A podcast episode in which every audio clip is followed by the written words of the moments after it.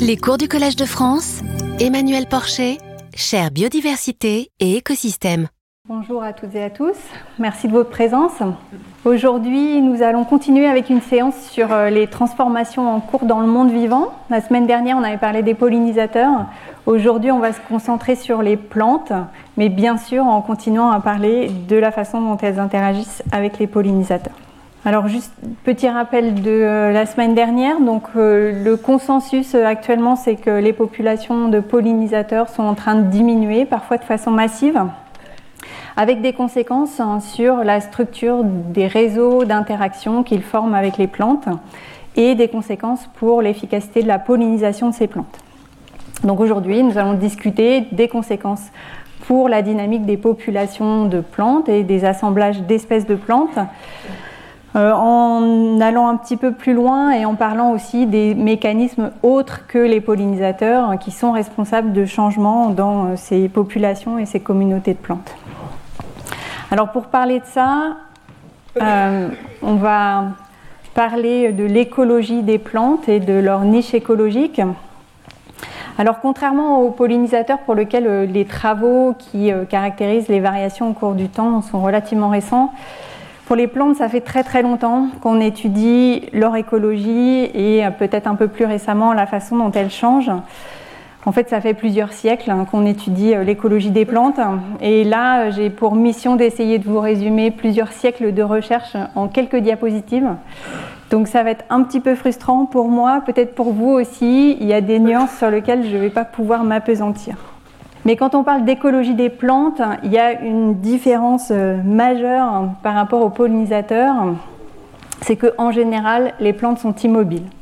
Ça ne veut pas dire qu'elles ne peuvent pas se déplacer, elles se déplacent sous forme de graines, mais une fois que euh, la plante euh, s'est enracinée quelque part, elle est contrainte par son environnement local. Et donc en termes d'écologie, vous allez avoir un rôle très important des conditions environnementales locales donc particulièrement le climat, les propriétés du sol. Et une chose qui va jouer sur la croissance des plantes de façon assez importante, c'est la disponibilité en dioxyde de carbone, qui est euh, un élément central pour la production de matière organique par les plantes grâce à la photosynthèse en utilisant l'énergie lumineuse.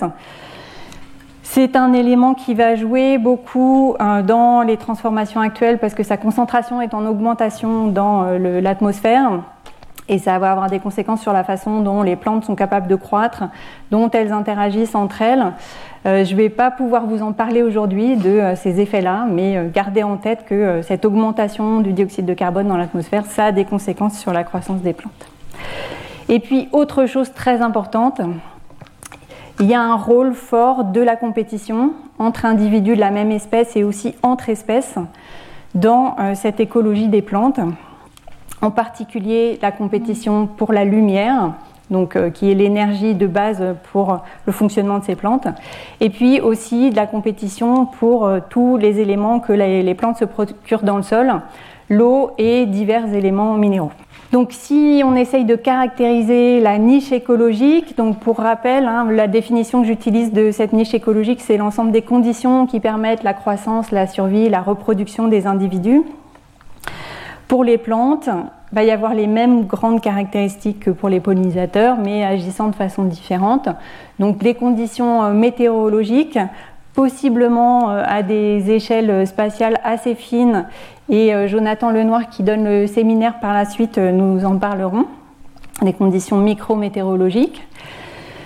L'importance de l'ensoleillement et cette compétition pour la lumière. Vous allez avoir des espèces qui vont être adaptées à des conditions d'ensoleillement plus ou moins importantes, dont certaines sont capables de pousser sous de la végétation, par exemple les plantes de sous-bois, cette niche écologique, elle va dépendre de la présence de ressources nutritives, donc dans l'atmosphère, le dioxyde de carbone, et puis dans le sol, elles vont pouvoir prélever un certain nombre d'éléments. Je vous en ai juste mis quelques-uns, mais euh, il y a toute une liste d'éléments qui sont indispensables pour le métabolisme de ces plantes. Et enfin, cette niche écologique va dépendre d'interactions avec d'autres espèces, hein, soit des espèces avec lesquelles elles vont avoir des bénéfices réciproques qu'on va appeler des espèces mutualistes, Donc bien sûr, hein, les pollinisateurs, potentiellement d'autres espèces de plantes, on va en reparler. Et puis quelque chose dont j'ai pas le temps de vous parler non plus dans ces cours, mais qui est vraiment central pour euh, la croissance des plantes, ce sont des associations mutualistes avec des champignons ou avec des bactéries. Avec des champignons, euh, c'est ce qu'on appelle des structures qu'on appelle les mycorhizes, dont vous avez sûrement déjà entendu parler, qui permettent aux plantes d'aller explorer à travers le mycélium du champignon des volumes de sol beaucoup plus importants qu'avec leurs seules racines. Et euh, la plupart des espèces de plantes en fait euh, ne poussent pas sans ces mycorhizes.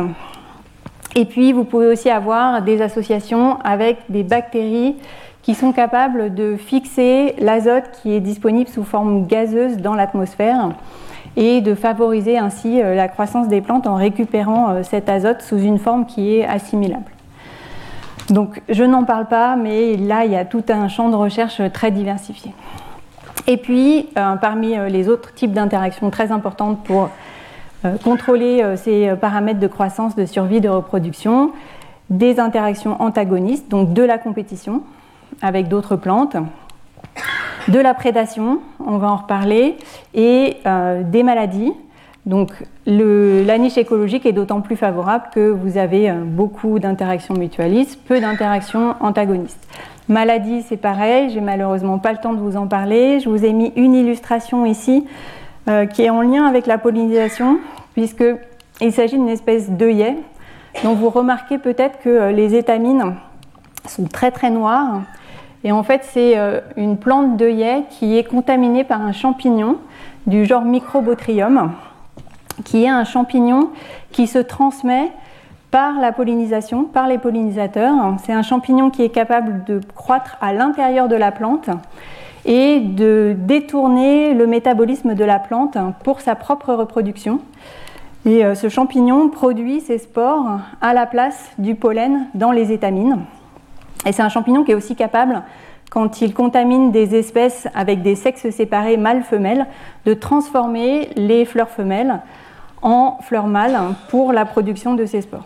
Et donc, euh, à ce titre, c'est une maladie sexuellement transmissible des plantes, puisqu'elle est transmise par les biais de la reproduction sexuelle. Euh, je vous conseille d'aller voir, euh, si vous êtes intéressé par le sujet, les cours de Tatiana Giraud, qui a occupé cette chaire il y a deux ans, et qui, je pense, a fait un cours spécifiquement euh, sur ce champignon. Voilà.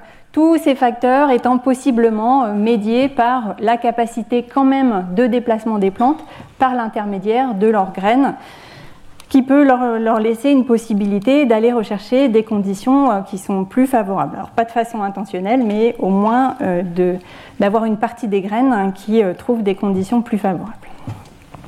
Alors, je vous illustre juste rapidement euh, l'importance des propriétés du sol. Là encore, c'est quelque chose dans qu'on ne pourra pas trop creuser et qui est peut-être euh, la chose qui se transforme le moins actuellement. Euh, vous avez notamment des préférences selon les espèces entre des espèces qui vont préférer des sols dits acides avec des pH assez bas, qu'on va appeler des espèces calcifuges ou des espèces acidophiles. Dans ces sols acides, vous avez plusieurs euh, caractéristiques qui font que certaines espèces peuvent pousser, d'autres non. Et euh, par exemple, euh, cette acidité rend les ions aluminium très disponibles. Et pour certaines espèces, c'est toxique. Et donc vous avez des espèces qui ne peuvent pas pousser dans ces sols acides.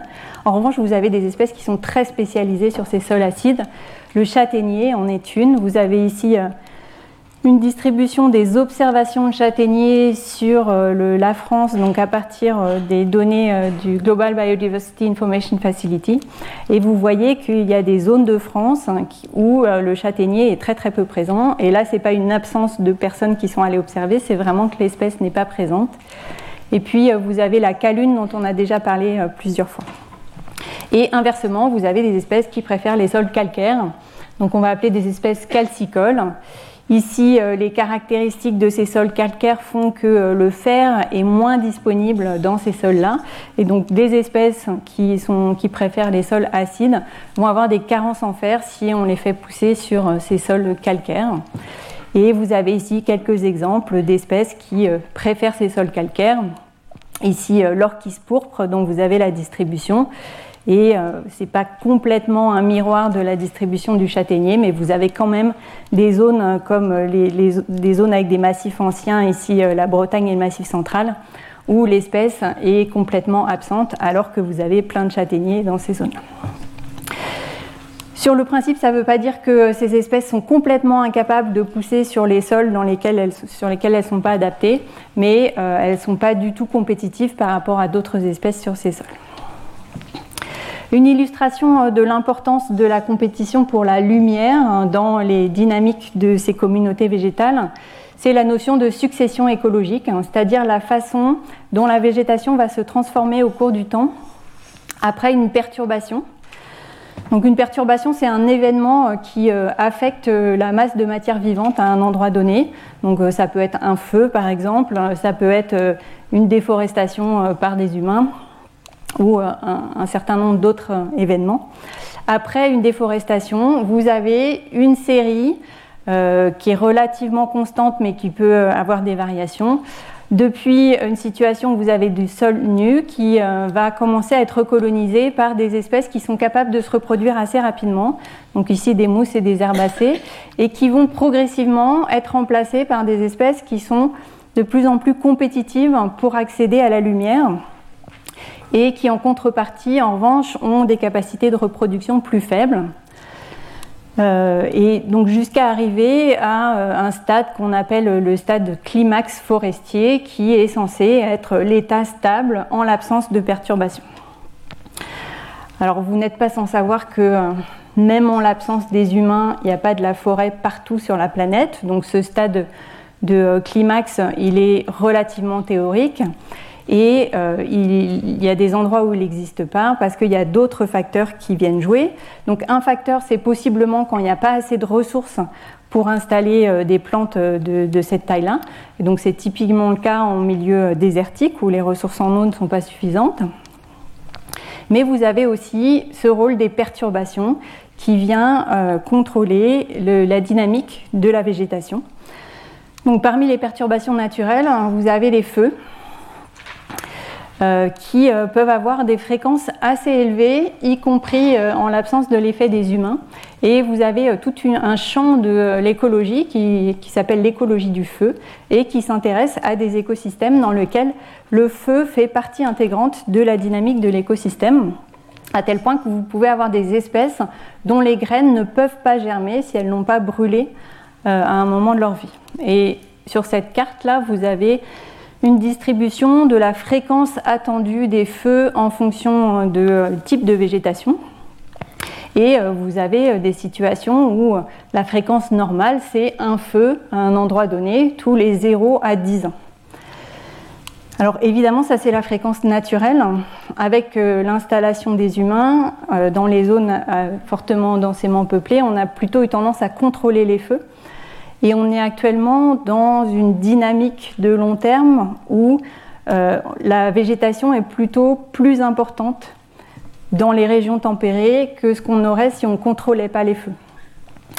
Ce n'est pas quelque chose qui est évident parce que récemment, avec le réchauffement climatique, les feux sont de plus en plus fréquents, mais malgré tout, ils sont très contrôlés. Et donc, on a plus de végétation que ce qu'on euh, devrait avoir naturellement avec les feux. Et un autre type de perturbation au sens large qui euh, influence la dynamique de la population, ce sont l'influence des herbivores, particulièrement les grands herbivores, qui peuvent contrôler suffisamment la végétation pour euh, empêcher l'installation euh, de ce stade climatique, donc de forêt. Et par exemple, on sait qu'en Afrique, hein, la présence de savanes, donc des, zones avec surtout de la végétation herbacée et des arbres un peu plus isolés, ces savanes, elles sont apparues euh, seulement il y a une vingtaine de millions d'années et on a pu montrer qu'elles sont apparues conjointement avec une multiplication du nombre d'espèces dans le groupe des bovidés en particulier. Donc c'est euh, un groupe qui inclut notamment toutes les espèces de gazelles. Euh, qui euh, euh, ont eu des adaptations pour réussir à consommer des plantes, y compris avec des très grosses épines et des toxines pour essayer de se défendre contre les herbivores. Et donc ce sont ces grands herbivores qui ont permis le maintien de ces savanes et qui empêchent cette dynamique jusqu'à à une situation complètement boisée.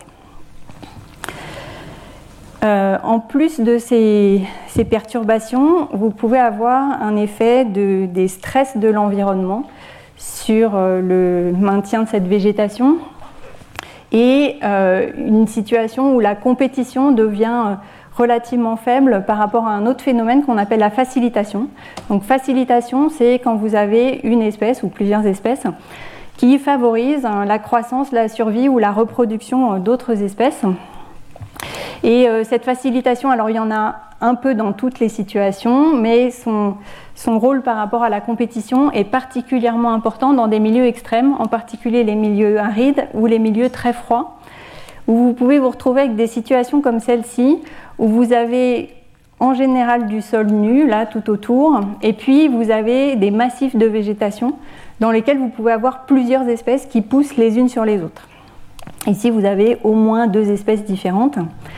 Et ça, c'est lié au fait que dans ces environnements très extrêmes, euh, les conditions ne sont pas favorables pour la germination des graines. Les plantules euh, soit se retrouvent dans des conditions trop froides, soit trop sèches, sauf là où il y a déjà de la végétation qui crée un, microclimat favorable pour le, développement de ces plantules. Et en fait, dans les communautés de plantes, vous avez un continuum entre de la compétition et de la facilitation. Et chaque type d'interaction va euh, prendre le dessus en fonction des conditions. Donc ici, vous avez encore de la compétition entre ces plantes-là, mais elle est beaucoup plus faible que euh, le, fait d'aller euh, germer à côté de la végétation. Et ça peut créer des, phénomènes un peu particuliers, ce continuum entre compétition et facilitation. Dans le cas de formation végétale qu'on appelle de la brousse tigrée, donc qu'on trouve dans les milieux assez arides, vous avez en fait des bandes de végétation. Et si vous êtes dans une situation avec un petit peu de pente, hein, si le sol n'est pas complètement plat, vous avez un phénomène avec des zones euh, de sol nu et qui va être du sol nu relativement tassé sur lequel le peu de précipitation va avoir tendance à ruisseler. Donc euh, les eaux ruissellent le long de la pente. En amont de cette bande de végétation, vous avez beaucoup d'eau. La présence de racines fait que le sol est troué et que l'eau peut s'infiltrer dans le sol. Et donc vous avez euh, une croissance de la végétation ici. Et puis en arrière de la bande, ben, la végétation absorbe l'eau euh, qui ruisselle en amont. Et euh, vous avez ici euh, un manque d'eau, ce qui fait que vous avez tendance à avoir un dépérissement de la végétation en arrière de la bande. Et donc ça, ça crée une dynamique qui fait que les bandes poussent vers l'avant, meurent vers l'arrière. Et donc vous avez des bandes de végétation qui remontent les pentes et qu'on peut observer dans certaines zones du monde. Vous voyez ici ces bandes et si vous revenez à des intervalles de temps réguliers, ben, elles ne sont pas au même endroit, elles remontent les pentes jusqu'à atteindre le sommet. Voilà, alors là c'était toute l'écologie végétale en 18 minutes. Inutile de vous dire s'il y a des écologues végétales dans la salle, ils doivent être très frustrés. Mais vous avez les grandes lignes qui vont nous permettre d'essayer de comprendre ce qui se passe à l'heure actuelle en termes d'impact des changements globaux sur ces communautés végétales. Donc résumé des principaux mécanismes qui contrôlent cette niche écologique des plantes.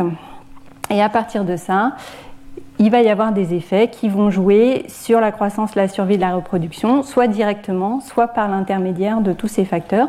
Donc directement, vous allez avoir possiblement des mortalités augmentées par des pollutions. Donc typiquement, l'utilisation d'herbicides peut avoir des effets importants. On n'avait pas trop le cas pour les pollinisateurs, mais pour les plantes, vous avez des situations possibles de surexploitation, donc des espèces, euh, typiquement des espèces d'arbres qui sont euh, utilisées euh, pour de la construction, du bois de chauffage, qui peuvent être exploitées au-delà de leur capacité de renouvellement. Et puis, assez classiquement, des effets des dérèglements climatiques, des effets de la destruction, de la fragmentation des habitats, la façon dont ces habitats sont exploités, même s'ils restent les mêmes, et des effets de l'apparition ou de la disparition des espèces avec lesquelles les plantes vont interagir. Et un dernier type de pollution dont je vais parler, une pollution, qui va affecter la composition des sols, notamment des pollutions euh, aux substances nutritives, à l'azote et au euh, phosphore. Donc c'est un peu ce dont on va parler euh, dans la suite du cours, essayer de comprendre comment ces différents mécanismes vont affecter les populations de plantes et les assemblages d'espèces de plantes. Alors pour caractériser tout ça, on a différentes euh, approches possibles. Euh, on peut simplement dans un premier temps essayer de caractériser comment est-ce que la masse totale de plantes change au cours du temps. Alors ça, il y a plein de façons d'estimer euh, la masse totale de la végétation. On peut le faire avec des données de terrain en allant mesurer des volumes, euh, par exemple sur des troncs d'arbres, les feuilles, les racines des arbres, euh, avoir la densité du bois et faire une estimation. Mais de plus en plus, on a des données de télédétection, donc soit avec des outils qui sont aéroportés par des avions, soit avec des données satellitaires.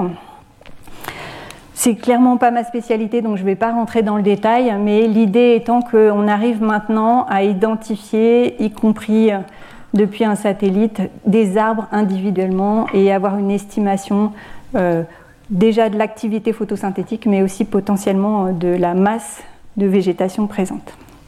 Et puis, on peut aller plus finement et essayer d'aller identifier les espèces. Alors, dans certains cas, on peut même identifier des espèces d'arbres avec ces données de télédétection.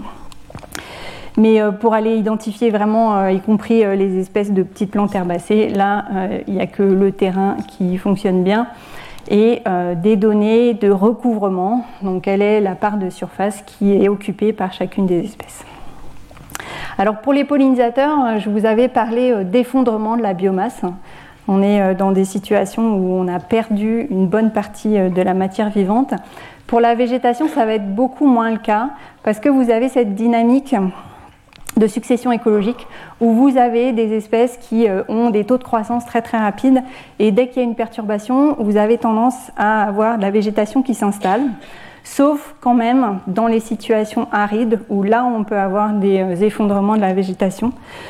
Donc euh, on a cette situation où vous avez ce phénomène d'interaction entre facilitation, compétition, où euh, dans euh, ces milieux assez arides, vous avez une structure assez forte de la végétation avec euh, des grosses touffes qui ont des conditions relativement favorables pour la croissance de nouveaux individus et puis de la végétation un peu plus dispersée. Et s'il y a des perturbations qui viennent se mettre dessus, donc par exemple liées à du surpâturage ou à des dérèglements climatiques qui font qu'il y a une diminution des précipitations, eh ça diminue la quantité de matière euh, végétale présente, les interactions de facilitation diminuent, ce qui fait que les plantes ont de moins en moins euh, de facilité à germer et donc ça fait encore diminuer les interactions de facilitation. Et en fait, progressivement, la structure de la végétation euh, se dégrade jusqu'à un seuil où on a un phénomène de basculement et on se retrouve dans des situations avec quasiment plus de végétation et un retour en arrière qui est très compliqué. Donc là, c'est une situation où on peut avoir un effondrement de la biomasse. Mais sinon, dans les zones tempérées, en tout cas, on a toujours de la végétation qui est présente. Seulement, on va le voir, c'est de la végétation qui peut être assez différente d'il euh, y a quelques dizaines d'années. Ça ne veut pas dire qu'il n'y a pas d'effet des humains sur la biomasse végétale. Et ça, c'est quelque chose qui a été caractérisé par euh, un indice qui s'appelle l'appropriation humaine de la production primaire nette. Donc la production primaire, c'est la quantité de matière qui est produite par les végétaux.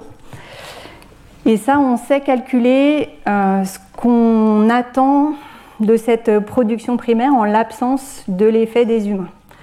On a des modèles qui permettent de dire à tel endroit, connaissant le sol, le climat, la quantité de précipitation, euh, j'attends tel type de forêt avec telle quantité euh, de, biomasse. Donc ça, on peut le calculer. Et puis ensuite, on peut regarder ce qui reste effectivement comme matière végétale après euh, récolte par les humains.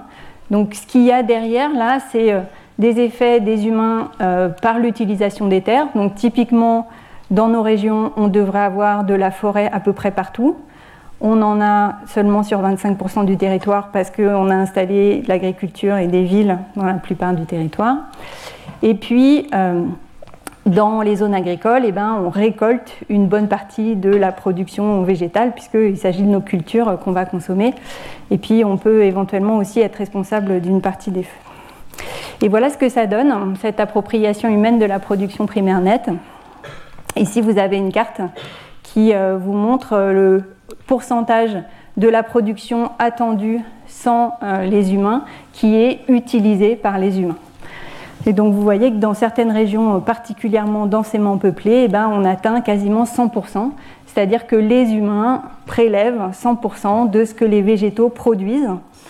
Et cette quantité-là, bah, c'est quelque chose qui n'est pas disponible pour les autres espèces qui habituellement vivent dans la végétation et en consommant la végétation. Et vous peut-être vous remarquez aussi qu'il y a quelques endroits où vous avez des valeurs négatives. Alors ça, ça veut dire que la production primaire végétale, même après récolte par les humains, elle est plus importante que ce qu'on attendrait dans des conditions dites naturelles. Et euh, ces zones en bleu bah, sont souvent des zones arides, même exclusivement des zones arides, où les humains ont installé de l'irrigation, ce qui permet une meilleure croissance de la végétation euh, que euh, ce qu'on aurait en l'absence de notre présence. Oui, ça, doit se dire. Euh, alors, si on va au-delà de juste les données de biomasse, on peut caractériser les changements de la végétation en allant regarder l'identité des espèces présentes, leur abondance. Et ça, comme on sait qu'il y a un rôle très très fort de la compétition, notamment la compétition entre espèces pour structurer ces communautés végétales, ça fait longtemps que euh, les écologues des, des communautés végétales étudient des assemblages d'espèces et pas des espèces prises individuellement. Autant pour les animaux, on a beaucoup beaucoup de données avec une observation d'une espèce à un endroit donné, à un moment donné, mais on ne sait rien sur les autres espèces qui étaient autour. Autant pour les plantes, ça fait vraiment très très longtemps qu'il y a des gens qui vont regarder tout de suite qu'est-ce qu'on voit comme ensemble d'espèces de plantes à un endroit donné. Alors ça s'est fait avec différentes traditions. En Europe, et particulièrement en Europe de l'Est, euh, c'est une approche qui s'appelle la phytosociologie, donc qui va étudier ce qu'on appelle des associations végétales. Une association végétale, c'est une unité un peu conceptuelle qui est censée euh, représenter euh, la composition en espèces de plantes dans un contexte donné. C'est un outil qui est très utilisé par exemple au niveau de l'Union européenne pour définir les zones Natura 2000 qui sont des zones de protection. Elles sont définies sur la base de la présence de certaines espèces, mais aussi sur la base de la présence de certaines associations végétales. Et l'autre tradition, qui est plus une tradition du monde anglophone, euh, qu'on peut appeler l'écologie des communautés, même si probablement la phytosociologie euh, euh, peut être incluse dans l'écologie des communautés, va étudier des communautés végétales avec une différence qui est que ce, modèle d'association végétale idéal est considéré comme n'existant pas et avec l'idée qu'il y a d'autres mécanismes que euh, juste des associations entre espèces qui vont jouer sur la composition d'un assemblage d'espèces à un endroit donné. En particulier, il y a une partie qui peut être assez aléatoire. Euh, voilà, donc c'est deux visions de euh, l'écologie végétale un peu différentes, enfin, ou des communautés végétales un peu différentes, qui se traduisent aussi par des différences dans la façon dont les gens vont choisir les endroits qu'ils étudient. En phytosociologie, l'idée c'est de se concentrer sur des milieux vraiment le plus naturels possible. Et donc il y a tendance à avoir un biais vers des endroits très préservés quand on va faire des suivis euh, de communautés végétales. En, écologie des communautés, il y a plus une idée d'aller échantillonner l'ensemble du territoire pour avoir une vision de toute la diversité possible de ces associations d'espèces. Mais dans tous les cas, euh, ces deux approches nous fournissent des données sur quelles sont les espèces qui sont présentes ensemble à un endroit donné, à un moment donné. Et donc on a des données largement disponibles. Ça se fait de différentes façons, soit par exemple en regardant un carré de végétation à un endroit donné, soit en faisant ce qu'on appelle des transects. On met une ligne et puis on regarde toutes les espèces qui rentrent en contact avec cette ligne. Idéalement, il faudrait que ces sites suivis soient distribués sur tout le territoire pour avoir une bonne vision de la variabilité. Ce n'est pas toujours le cas, notamment en phytosociologie. Mais quand on fait des échantillonnages complètement au hasard, ben, on peut tomber là-dessus. C'est-à-dire on a un quadrin qui tombe sur un caillou, pas très pratique pour étudier la végétation. Cela dit, c'est quand même bon ici c'est dans une zone naturelle, c'est quand même intéressant de savoir quand un quadrin tombe sur un parking qu'à cet endroit-là, il n'y a pas de végétation. Et c'est un problème des suivis actuels, de, enfin pas de tous les suivis, mais de pas mal de suivis, qui est que quand vous avez un site qui est perturbé, par exemple parce qu'on a construit un parking dessus, ben on sort ce site du suivi. Au lieu de dire maintenant il y a zéro plante ici, on l'oublie, on considère qu'il est plus valable. Et donc on sous-estime énormément les transformations de la végétation en ne conservant que les sites pour lesquels la végétation n'est pas trop altérée. Alors à partir de ces données, on peut caractériser plein de choses et euh, ça en fait on en a déjà parlé dans les cours précédents. On peut regarder s'il y a des disparitions d'espèces à l'échelle mondiale.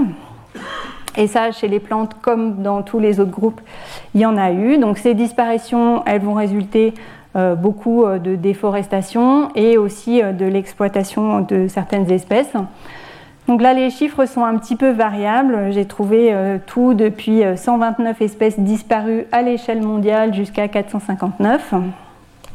Un exemple ici de probablement la seule espèce qui est disparue en France métropolitaine, qui est la violette ou la pensée de cri, alors qui était une espèce très très localisée dans Lyon, sur la commune de Cry un endroit dans le monde. Et euh, c'est une espèce qui euh, a disparu euh, dans les années 1930 pour plusieurs raisons. A priori, donc c'est une espèce qui aime bien les coteaux calcaires. Il y a à la fois le milieu qui a tendance à se refermer, c'est-à-dire avec de plus en plus de forêts, une exploitation d'une carrière à l'endroit où elle était, et puis les botanistes hein, qui sont venus la récolter pour avoir cet exemplaire dans leur herbier.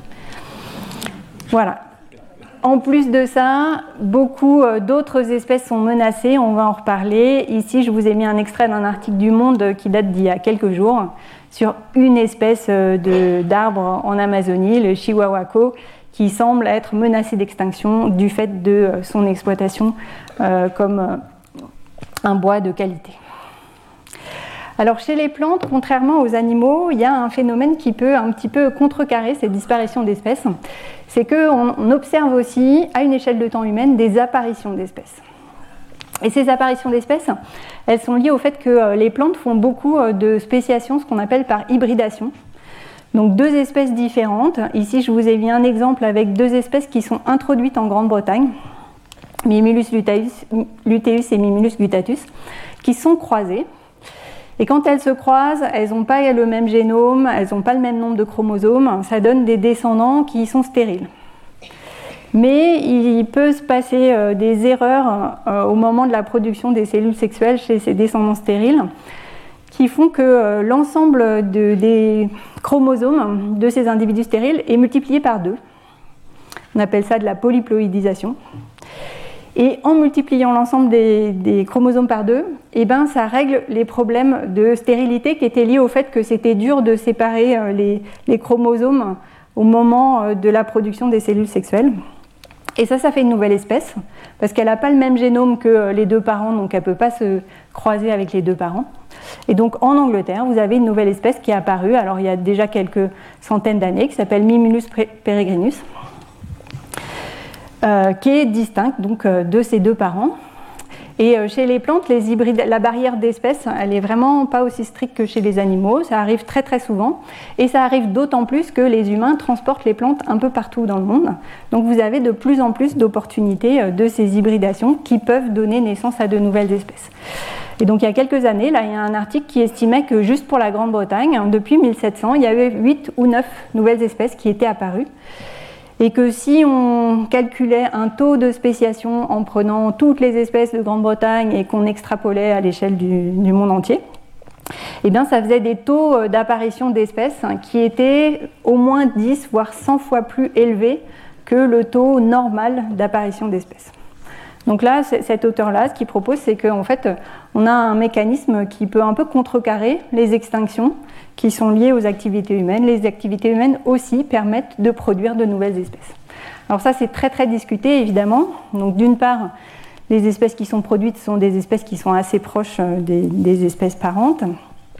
Peut-être qu'elles n'ont pas une durée de vie très très grande. Et puis, euh, donc le bilan net, là, il est encore incertain, hein, ça fait l'objet euh, de discussions.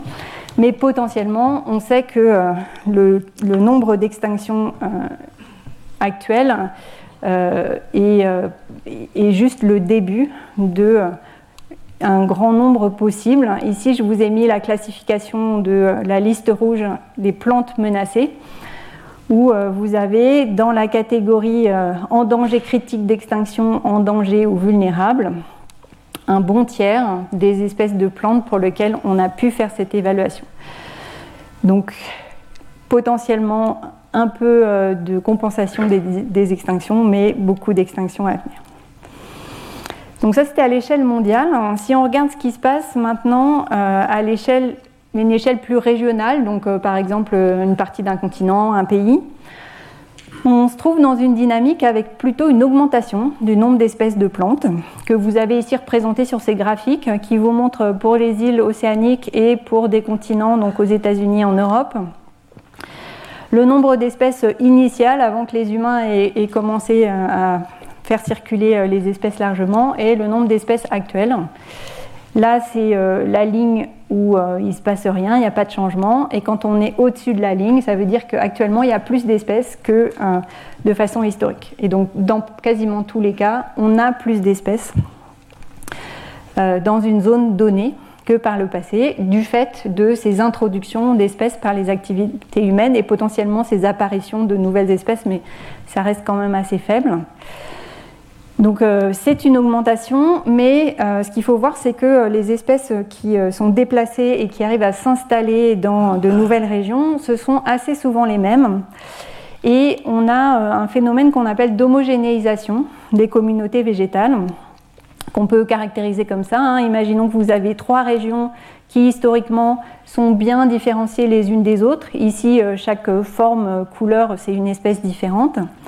Si vous avez des disparitions d'espèces et des arrivées d'espèces, mais toujours les mêmes, ici les espèces en violet ont été introduites et sont installées un peu partout, eh bien vous vous retrouvez dans une situation où il y a plus d'espèces qu'avant, mais en revanche, les différentes régions se ressemblent de plus en plus.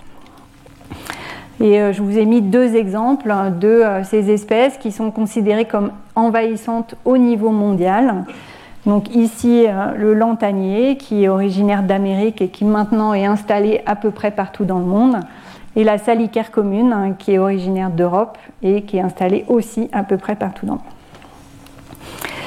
Dernier niveau euh, d'organisation, donc euh, ce qui se passe à une échelle locale, quand on regarde un assemblage d'espèces de plantes sur quelques mètres carrés. Et bien là, les changements sont assez variables. Vous pouvez avoir des situations avec euh, des diminutions de nombre d'espèces de plantes et d'autres avec des augmentations. Donc ici, je vous ai mis une publication récente euh, qui, euh, sur une étude qui a été faite en Allemagne à partir d'un siècle de suivi. Donc là, ce sont des, des, sites typiquement des carrés pour lesquels il y a eu au moins deux moments dans le temps où exactement le même site a été observé. Donc vous avez beaucoup d'informations, hein, plus de 7700 sites, et euh, la durée couvre un siècle de euh, l'histoire de, la végétation en Allemagne. Donc probablement vous ne pouvez rien lire sur ce graphique, mais c'est pas grave, je vais vous faire un, résumé. Euh, ce qu'il faut voir donc ici, c'est soit la diminution du recouvrement pour chaque espèce, chaque barre c'est une espèce, soit au contraire ici vous avez des espèces qui augmentent en recouvrement. Le message là, c'est qu'on est dans une situation où il y a plus d'espèces qui sont en train de diminuer que d'espèces qui augmentent. Et euh, les espèces qui diminuent, qui augmentent, ont des caractéristiques partagées. Donc les espèces qui sont en train de diminuer sont souvent, plus souvent, des espèces indigènes, des spécialistes, soit des prairies, soit des terres cultivées, soit des tourbières alors que les espèces en augmentation, ce sont plus souvent des espèces introduites et des spécialistes des forêts. Alors en Europe, euh, c'est assez en lien avec le fait que la couverture forestière est en train de réaugmenter. Et de façon générale, pas seulement pour cette étude en Allemagne, mais quand on fait une synthèse un petit peu euh, de toutes les études qui caractérisent euh, les changements de végétation, les espèces qui augmentent sont plutôt les espèces à grande aire de distribution, des espèces dites thermophiles, donc qui préfèrent des températures élevées, des espèces nitrophiles qui aiment bien les sols riches en azote et des espèces moins dépendantes des pollinisateurs, ça on va en reparler. Et donc inversement, les espèces qui diminuent, ben, c'est celles qui ont des petites aires de distribution, euh, qui n'aiment pas les températures élevées, etc. Et donc on peut faire une synthèse de ces transformations de la végétation à différents niveaux d'organisation spatiale, donc depuis le niveau mondial jusqu'au niveau local. Et euh, ce qu'on voit, c'est que donc euh, ici vous êtes dans une situation de diminution de euh, nombre d'espèces ou d'augmentation. Au niveau local, il peut se passer plein de choses. Et par exemple, vous noterez peut-être que le dérèglement climatique, en général, ça fait plutôt augmenter les espèces.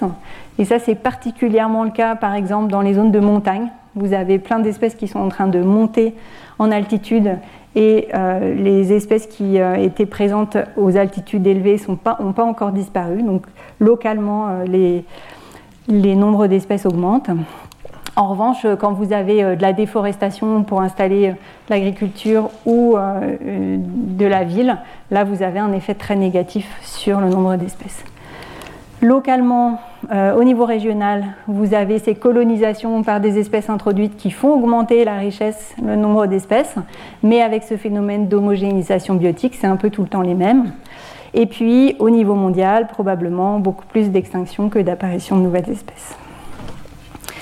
Et donc, dans la suite du cours, on va un petit peu aller regarder plus en détail quels sont les mécanismes qui influencent ces changements locaux de la flore sur lesquels on est passé assez vite. Donc il y en a plusieurs. Euh, un dont on n'a pas parlé, c'est euh, l'effet des grands herbivores. Donc je vous ai dit, les grands herbivores, ils, peuvent moduler la végétation fortement. Et il se trouve que dans certains cas, leur abondance euh, est en train de changer du fait de l'impact des humains. Et cet effet des grands herbivores, il peut être illustré dans une étude qui a été faite il y a une vingtaine d'années déjà, dans Wisconsin, donc où les chercheurs ont réussi à refaire des suivis de la végétation à 50 ans d'intervalle en, repartant des carnets d'un botaniste. Et ils ont regardé comment le nombre d'espèces variait sur des zones de 20 mètres carrés. Et euh, de façon assez peu surprenante, ils ont constaté qu'en moyenne, ces zones de 20 mètres carrés avaient perdu 15% d'espèces sur la période. Mais de façon plus surprenante, ils ont constaté que dans les zones protégées, le, nombre d'espèces avait diminué de 60% sur la même période. Et ça, c'est quelque chose qu'on peut visualiser ici pour deux groupes de plantes, donc des plantes qui sont pollinisées par des insectes et des plantes dont les fruits sont dispersés par les animaux. Vous avez ici un indice de euh, la diminution du nombre d'espèces. Plus la valeur est élevée, plus ça diminue. Et vous avez une situation là dans les aires protégées où vraiment les espèces elles diminuent massivement. Et vous voyez qu'il y a deux couleurs ici, du gris et du blanc. Et ces deux couleurs, ça caractérise les zones où il y a soit de la chasse en blanc, soit pas de chasse. Et ce qui se passe dans ces zones-là, les aires protégées sans chasseurs, eh ben, c'est des zones où les grands herbivores, et ici c'est le cerf de Virginie, peuvent déployer des populations sans aucun problème. Et donc vous avez des très très fortes densités de euh, ce cerf de Virginie qui ont des effets massifs sur la végétation et particulièrement sur ces plantes pollinisées euh, par les insectes ou euh, avec des, fruits dispersés par les animaux, parce que ce sont soit des plantes qui ont des fruits qui sont appétants pour ces animaux, ou des fleurs qui sont très visibles parce que attractives pour les insectes et qui sont aussi plus facilement repérées par euh, ces cerfs. Donc cette disparition des carnivores, on va inclure les chasseurs dans les carnivores qui régulent la population d'herbivores, bah, ça a un impact sur la végétation. On appelle ça en cascade. Le fait qu'il y ait ou pas des carnivores, ça a des effets sur la végétation qui passent par les herbivores. Euh, ce n'est pas quelque chose qu'ils ont étudié, mais le fait que euh, les herbivores préfèrent ces plantes avec des fleurs très visibles qui sont pollinisées par les insectes, ben, on peut imaginer que ça a des conséquences pour les pollinisateurs, moins de ressources disponibles pour ces pollinisateurs. Autre mécanisme très important de changement de la végétation, c'est les phénomènes qu'on appelle d'eutrophisation des écosystèmes, donc une situation où les ressources nutritives sont disponibles en abondance. Ici, vous avez une carte des dépôts d'azote à l'échelle mondiale. Euh, donc, euh, je, vous en avais parlé la dernière fois. Hein. vous avez euh, le dioxyde d'azote qui est produit par la combustion, notamment des moteurs des voitures, mais aussi par l'industrie, qui peut réagir avec l'azote, se transformer en nitrate et ensuite être déposé. Plus vous avez les apports par l'agriculture. vous avez le taux de base là Et vous voyez qu'on est jusqu'à 100 fois plus dans certaines régions. Ça, on sait que ça a des effets variables, cette augmentation de la concentration en nitrate dans, les, pour la végétation, mais en particulier en prairies tempérées, on sait que ça a des effets très très négatifs sur le nombre d'espèces. Ici, vous avez une vieille expérience qui date des années 80 où euh, sur des petites prairies expérimentales, hein, ils ont regardé ce qui se passe dans une zone, des prairies contrôle où il n'y a pas d'ajout euh, d'azote, ou dans des prairies avec de plus en plus d'ajouts d'azote. Et on part avec au début, en 1982, une douzaine d'espèces, et en 1985, trois ans plus tard, il y a toujours une douzaine d'espèces dans la prairie contrôle. Il n'y en a plus que quatre dans euh, les prairies avec beaucoup d'apports d'azote. Donc je passe rapidement sur les mécanismes, ils sont un petit peu discutés, mais euh, possiblement il y a un effet toxique de euh, trop forte concentration en azote pour plein d'espèces. Et ça, ça a des conséquences aussi pour les interactions entre les plantes et les pollinisateurs, parce qu'il se trouve que de la même manière que vous avez des plantes hein, euh, qui préfèrent des situations avec beaucoup d'azote ou au contraire avec très peu d'azote, eh bien vous avez des pollinisateurs qui vont soit préférer aller visiter des fleurs qui aiment beaucoup l'azote ou avoir des larves qui consomment des fleurs qui aiment beaucoup l'azote et inversement pour les situations sans azote. Et donc là, il y a une étude qui a été faite aux Pays-Bas sur 80 ans, qui ont regardé les changements de nombre d'espèces pour ces différents groupes de pollinisateurs et qui ont constaté que euh, les groupes de pollinisateurs qui préféraient des espèces qui n'aiment pas trop euh, les milieux azotés étaient en diminution plus forte et en plus avec un effet retard, hein, c'est-à-dire que si on arrête les apports azotés, on peut voir un effet sur les communautés végétales qui se reconstituent, mais euh, ces effets ne se détectent pas encore sur les communautés de pollinisateurs. Et puis un mécanisme très important qui va jouer sur euh, les communautés de plantes, ce sont l'ensemble des dérèglements climatiques qui vont jouer sur la distribution de la niche climatique, donc qui est une des composantes de la niche écologique, qui est l'ensemble des conditions climatiques qui permettent la croissance, la survie et la reproduction euh, des individus. Donc ici une illustration avec euh, les conditions de précipitation, les conditions de température. Cette espèce-là, quand il fait moyennement chaud et qu'il y a un peu de précipitation, elle arrive à survivre euh, dans la totalité des cas. Et puis quand on s'éloigne de ces conditions idéales, la mortalité augmente jusqu'à des situations où euh, les individus ne peuvent plus survivre du tout. Et ça, ces situations-là, ben, on peut les rencontrer, notamment avec le réchauffement climatique en cours. Et en particulier au moment de la canicule euh, de 2019, là où les températures à l'ombre ont dépassé 47 degrés dans certaines régions de France les pieds de vigne, les feuilles de vigne ont littéralement cuit dans la journée du fait de ces températures trop élevées. Donc ça c'est une photo libre de droit qui vous montre plutôt une feuille de vigne euh, au moment de l'automne. Mais si vous faites une recherche sur internet euh, vigne canicule, vous verrez à quoi ça ressemble une vigne qui a dépassé son seuil de tolérance thermique. Donc ces dérèglements climatiques, qu'est-ce qu'ils font? Ils font que euh, les espèces vont rencontrer de plus en plus souvent, ou les individus, des conditions qui sortent de leur gamme de tolérance. Donc typiquement euh, la vigne qui cuit.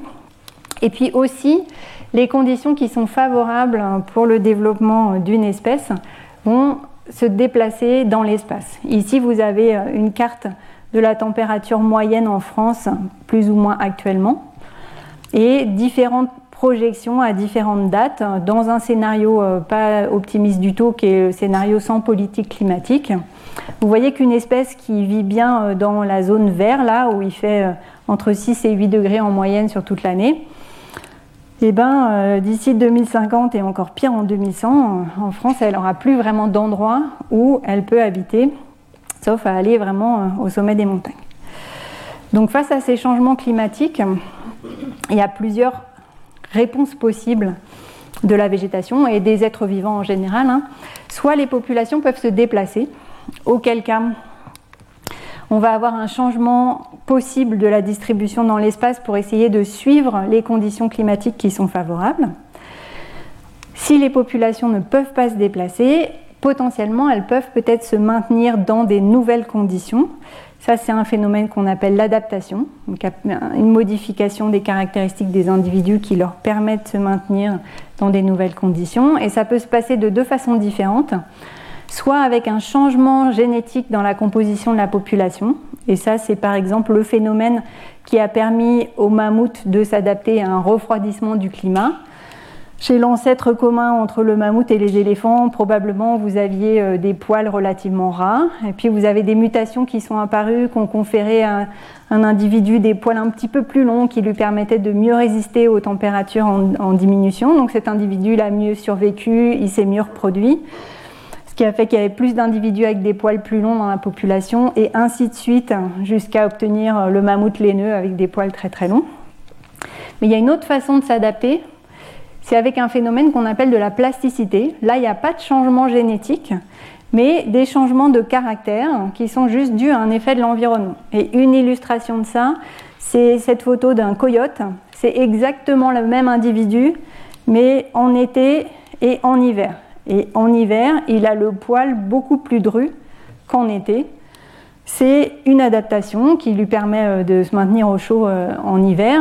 Il n'y a pas de modification génétique, c'est strictement le même individu. Si vous avez un chat ou un chien, vous avez aussi pu constater que le poil d'été, le poil d'hiver, c'est pas pareil. Ben, dans les populations naturelles, euh, les deux sont possibles. Et s'il n'y a pas de déplacement et pas de maintien, de modification pour se maintenir dans les nouvelles conditions, ben, on va avoir des disparitions locales des populations et donc un rétrécissement de l'aire de répartition. Alors qu'en est-il sur euh, les déplacements? Là, je vais passer très très vite parce que Jonathan Lenoir va vous en parler. On sait que les plantes peuvent se déplacer, mais quand même elles ne sont pas très efficaces. Et notamment, elles se déplacent surtout dans les montagnes, parce que dans les montagnes, il y a moins de déplacements à faire pour retrouver des températures un peu plus clémentes. Et dans les plaines, elles ont du mal à suivre.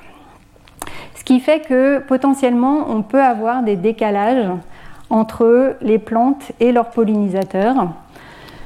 Ici, une étude qui a été faite en Allemagne sur plusieurs sites de prairies euh, dans les Alpes, donc en montagne, sur 10 ans.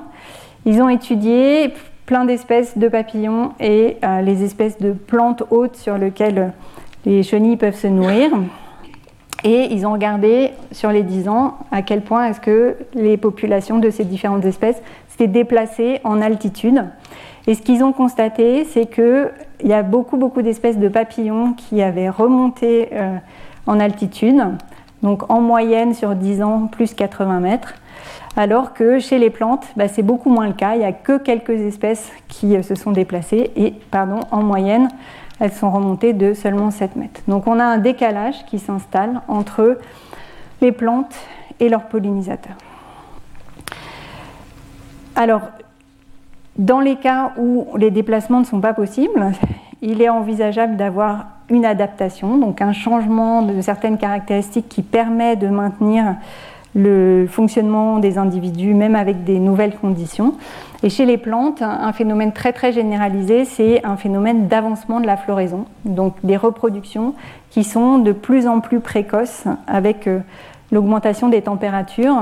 Ici, vous avez un indicateur qui est utilisé par l'Observatoire national de la biodiversité, qui est la date des vendanges dans euh, différentes régions viticoles.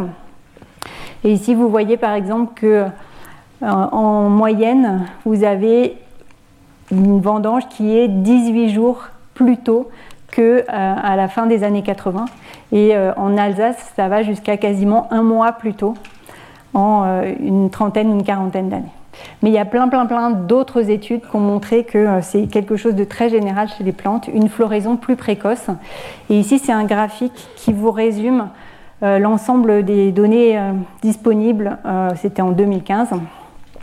Ça, c'est la distribution du nombre de jours de décalage euh, par décennie. Donc, vous avez plutôt une floraison avancée, donc jusqu'à 8 jours tous les 10 ans pour certaines espèces de plantes. Et vous avez quelques situations avec des retards qui sont un peu plus surprenantes. Mais ces situations, elles s'expliquent par le fait que vous avez des plantes qui ont euh, ce qu'on appelle besoin de vernalisation, c'est-à-dire que pour que les fleurs soient produites et s'ouvrent, il faut que euh, la plante ait connu un certain nombre de jours de froid, plus ou moins froid. Et avec les températures euh, qui se réchauffent, ben, ces nombres de jours de froid, elles ne les ont pas forcément. Et en fait, ça retarde la floraison. Même chose que pour les déplacements, on peut avoir des décalages entre les plantes et leurs pollinisateurs. Donc la semaine dernière, je vous avais montré une situation où les dates d'activité des pollinisateurs étaient de plus en plus précoces avec le temps. Et bien ça, il y a des études qui regardent comment est-ce que les dates d'avancement des plantes sont sur la même vitesse ou pas que les pollinisateurs. Souvent, on trouve des avancements qui sont relativement comparables, mais on a des situations où euh, on a des décalages aussi dans euh, les moments d'activité. Donc ici une étude au Japon sur euh, cette euh, petite espèce euh, qui est relativement précoce dans sa floraison. Et il se trouve que la date de floraison de cette espèce, elle dépend du moment où la neige a disparu. À partir du moment où la neige a disparu, et en fonction de la température, il va y avoir un certain nombre de jours avant l'ouverture des fleurs. Et cette plante, elle est pollinisée par des bourdons pour lequel la période d'activité ne dépend pas de la couverture neigeuse, mais dépend du moment où la température du sol dans lequel ils sont réfugiés pour l'hiver euh, dépasse 6 degrés. Et donc vous voyez que euh, ici vous avez euh, la date de floraison ou d'émergence des bourgeons en fonction de la date de la fonte des neiges. Pour la plante, vous avez quelque chose qui est assez fortement relié à la date de la fonte des neiges, mais pour les bourdons, ben, c'est un peu moins relié. Et si les neiges fondent très précocement, la, fleur fleurit précocement, les bourdons arrivent plus tardivement. Et donc on a des jours de décalage qui sont d'autant plus importants que euh, vous avez des différences dans la date de fonte des neiges. Et ces différences se traduisent par des effets sur la production de graines. Donc fonte des neiges très précoce, beaucoup de décalage et pas beaucoup de graines pour la plante. Alors, il me reste plus beaucoup de temps, donc je passe vite là-dessus. Euh, c'est possible aussi d'avoir des adaptations, donc des, adaptations au sens évolution, donc des changements génétiques qui font que les plantes sont capables de se développer dans des nouvelles conditions euh, climatiques. Euh, je ne vous donne pas des exemples, mais résistance à la sécheresse ou au contraire moins bonne résistance au gel puisqu'il y a de moins en moins de jours de gel. Une question c'est est-ce que ces changements sont suffisants pour euh, euh, maintenir les populations face à, un changement euh, du climat La réponse est plutôt non. Donc ça, c'est une étude à laquelle j'ai participé qui montre que les plantes qui n'arrivent pas à se déplacer assez vite pour suivre les changements du climat sont plutôt des plantes qui sont actuellement en déclin par rapport aux plantes qui arrivent à suivre les changements du climat. Donc on est dans une situation où euh, les populations de plantes arrivent un petit peu à se déplacer, arrivent à s'adapter à des nouvelles conditions, mais les changements sont insuffisants et de toute façon, même quand elles changent, ça transforme les communautés de plantes. Et donc je termine avec euh, les conséquences pour euh, leurs interactions avec les pollinisateurs. Et la chose dont on n'a pas parlé, c'est le rôle de la disparition des pollinisateurs dans les changements de la flore actuellement. Alors ça, c'est quelque chose qu'on a pu mettre en évidence avec euh, un programme de sciences participatives qui s'appelle Vigiflore, donc qui fait appel euh, à des botanistes euh, bénévoles, mais très compétents parce que capables de reconnaître toutes les espèces de plantes, y compris quand elles ne sont pas en fleurs.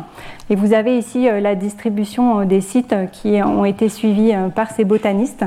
Nous en avons un dans la salle d'ailleurs. Euh, et ça permet d'avoir des informations sur euh, l'identité des espèces de plantes présentes, leur abondance, et de calculer des tendances au cours du temps pour euh, plein d'espèces suffisamment communes.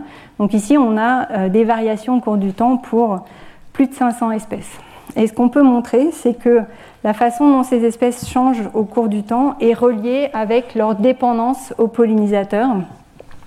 Ce graphique qui vous montre les tendances au cours du temps dans l'abondance. Ici, vous avez des espèces qui augmentent, là, des espèces qui diminuent, en fonction de à quel point les espèces sont dépendantes des pollinisateurs. Et les espèces qui sont les plus dépendantes des pollinisateurs diminuent plus en moyenne que les espèces qui ne sont pas dépendantes. Et ça, c'est euh, quelque chose qui a été observé aussi dans un autre programme au Danemark, donc qui s'intéressait aux, habitats de type pelouse ou prairie, et qu'on peut montrer que, euh, en termes de nombre d'espèces, les espèces qui sont pollinisées par les insectes disparaissent plus vite que les espèces qui ne sont pas pollinisées par les insectes. De ce point de vue des pollinisateurs, vous avez aussi une évolution. Donc, les deux exemples précédents, c'était des changements en termes de composition des assemblages d'espèces. Il y a des espèces dépendantes des pollinisateurs qui ont plus tendance à disparaître que celles qui ne sont pas dépendantes. Mais vous avez aussi une évolution au sens modification génétique qui face où, les fleurs, enfin les plantes à fleurs, face à la disparition des pollinisateurs, vont avoir tendance à évoluer pour produire des fleurs plus petites qui sont plus capables de s'auto-féconder, de, se reproduire avec elles-mêmes, et qui produisent moins de nectar. Donc ça, c'était quelque chose que j'avais étudié avec de la modélisation mathématique il y a déjà une vingtaine d'années, mais qui a été démontré expérimentalement sur des plantes en serre pour lesquelles on supprime les, les pollinisateurs. Et au bout de quelques générations, ces plantes se mettent à produire des fleurs plus petites et euh, avec moins de nectar et qui font plus d'autofécondation. Et puis encore plus récemment, ça a été démontré dans des populations naturelles en allant rechercher des graines de populations de pensée des champs qui, euh, avaient qui, qui avaient été stockées pendant une trentaine d'années et en faisant pousser ces graines et en comparant les graines d'il y a 30 ans aux graines des populations actuelles. Et euh, les chercheurs là montrent que les fleurs sont plus petites, elles sont moins colorées, elles ont moins de nectar, moins de parfum et elles font plus d'autofécondation. Donc ça c'est euh, quelque chose d'assez important potentiellement. On est dans une dynamique où on a une modification des ressources qui sont disponibles pour les pollinisateurs. Ici, euh, une étude qui a été faite euh, en Grande-Bretagne par Mathilde Beaune, présente dans la salle également, euh, pour caractériser quels sont les habitats et les espèces qui fournissent du nectar pour les insectes pollinisateurs. Et euh, parmi euh, les espèces les plus importantes en Grande-Bretagne, vous avez le trèfle rampant et puis encore une fois la calune. Donc ça, ça dépend à la fois de la quantité de nectar que produit un individu, mais aussi de l'abondance de l'espèce en général. Et vous avez ici par exemple les prairies améliorées qui sont une source de nectar très importante. Et euh, c'est possible d'avoir une cartographie de la disponibilité en nectar euh, au cours de l'année ici euh, pour la Grande-Bretagne. Et donc se pose la question de, avec les changements actuels de la composition de la flore, est-ce que la quantité de ressources disponibles pour les pollinisateurs est en train de changer Donc ça, il y a quelques études qui commencent à le suggérer. Donc par exemple, une étude ici en Allemagne à partir de cartographie d'habitat à différents moments, donc à une trentaine d'années d'intervalle qui montre que déjà on a un changement dans la couleur des fleurs présentes. On a de moins en moins de fleurs bleues et de fleurs rouges et de plus en plus de fleurs vertes. Et puis le fait que les communautés végétales produisent moins de nectar récemment par rapport à la période ancienne. Donc c'est subtil comme différence, mais c'est significatif au sens statistique. Et euh, c'est euh, un changement qui est en train de s'amorcer.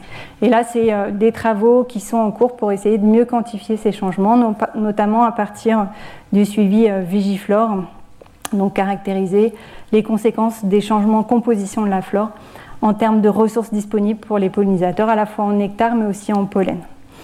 Et donc on est dans une situation où il y a un cercle infernal qui s'est mis en place on a beaucoup d'éléments pour le montrer. Moins, de pollinisateurs, une moins bonne pollinisation. Donc soit moins de plantes qui produisent des fleurs avec des ressources pour les pollinisateurs, soit une sélection de populations avec des fleurs plus petites et moins riches en nectar, ce qui fait moins de ressources pour les pollinisateurs et donc moins de pollinisateurs.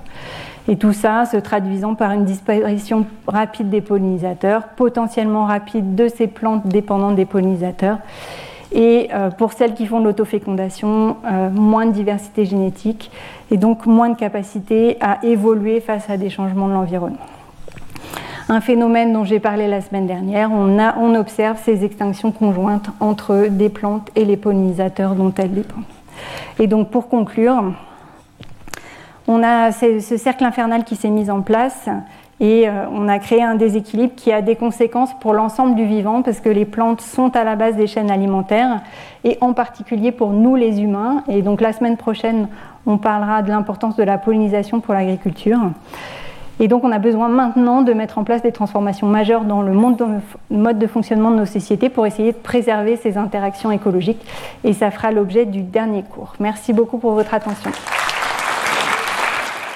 Retrouvez tous les contenus du Collège de France sur www.colège-2-france.fr.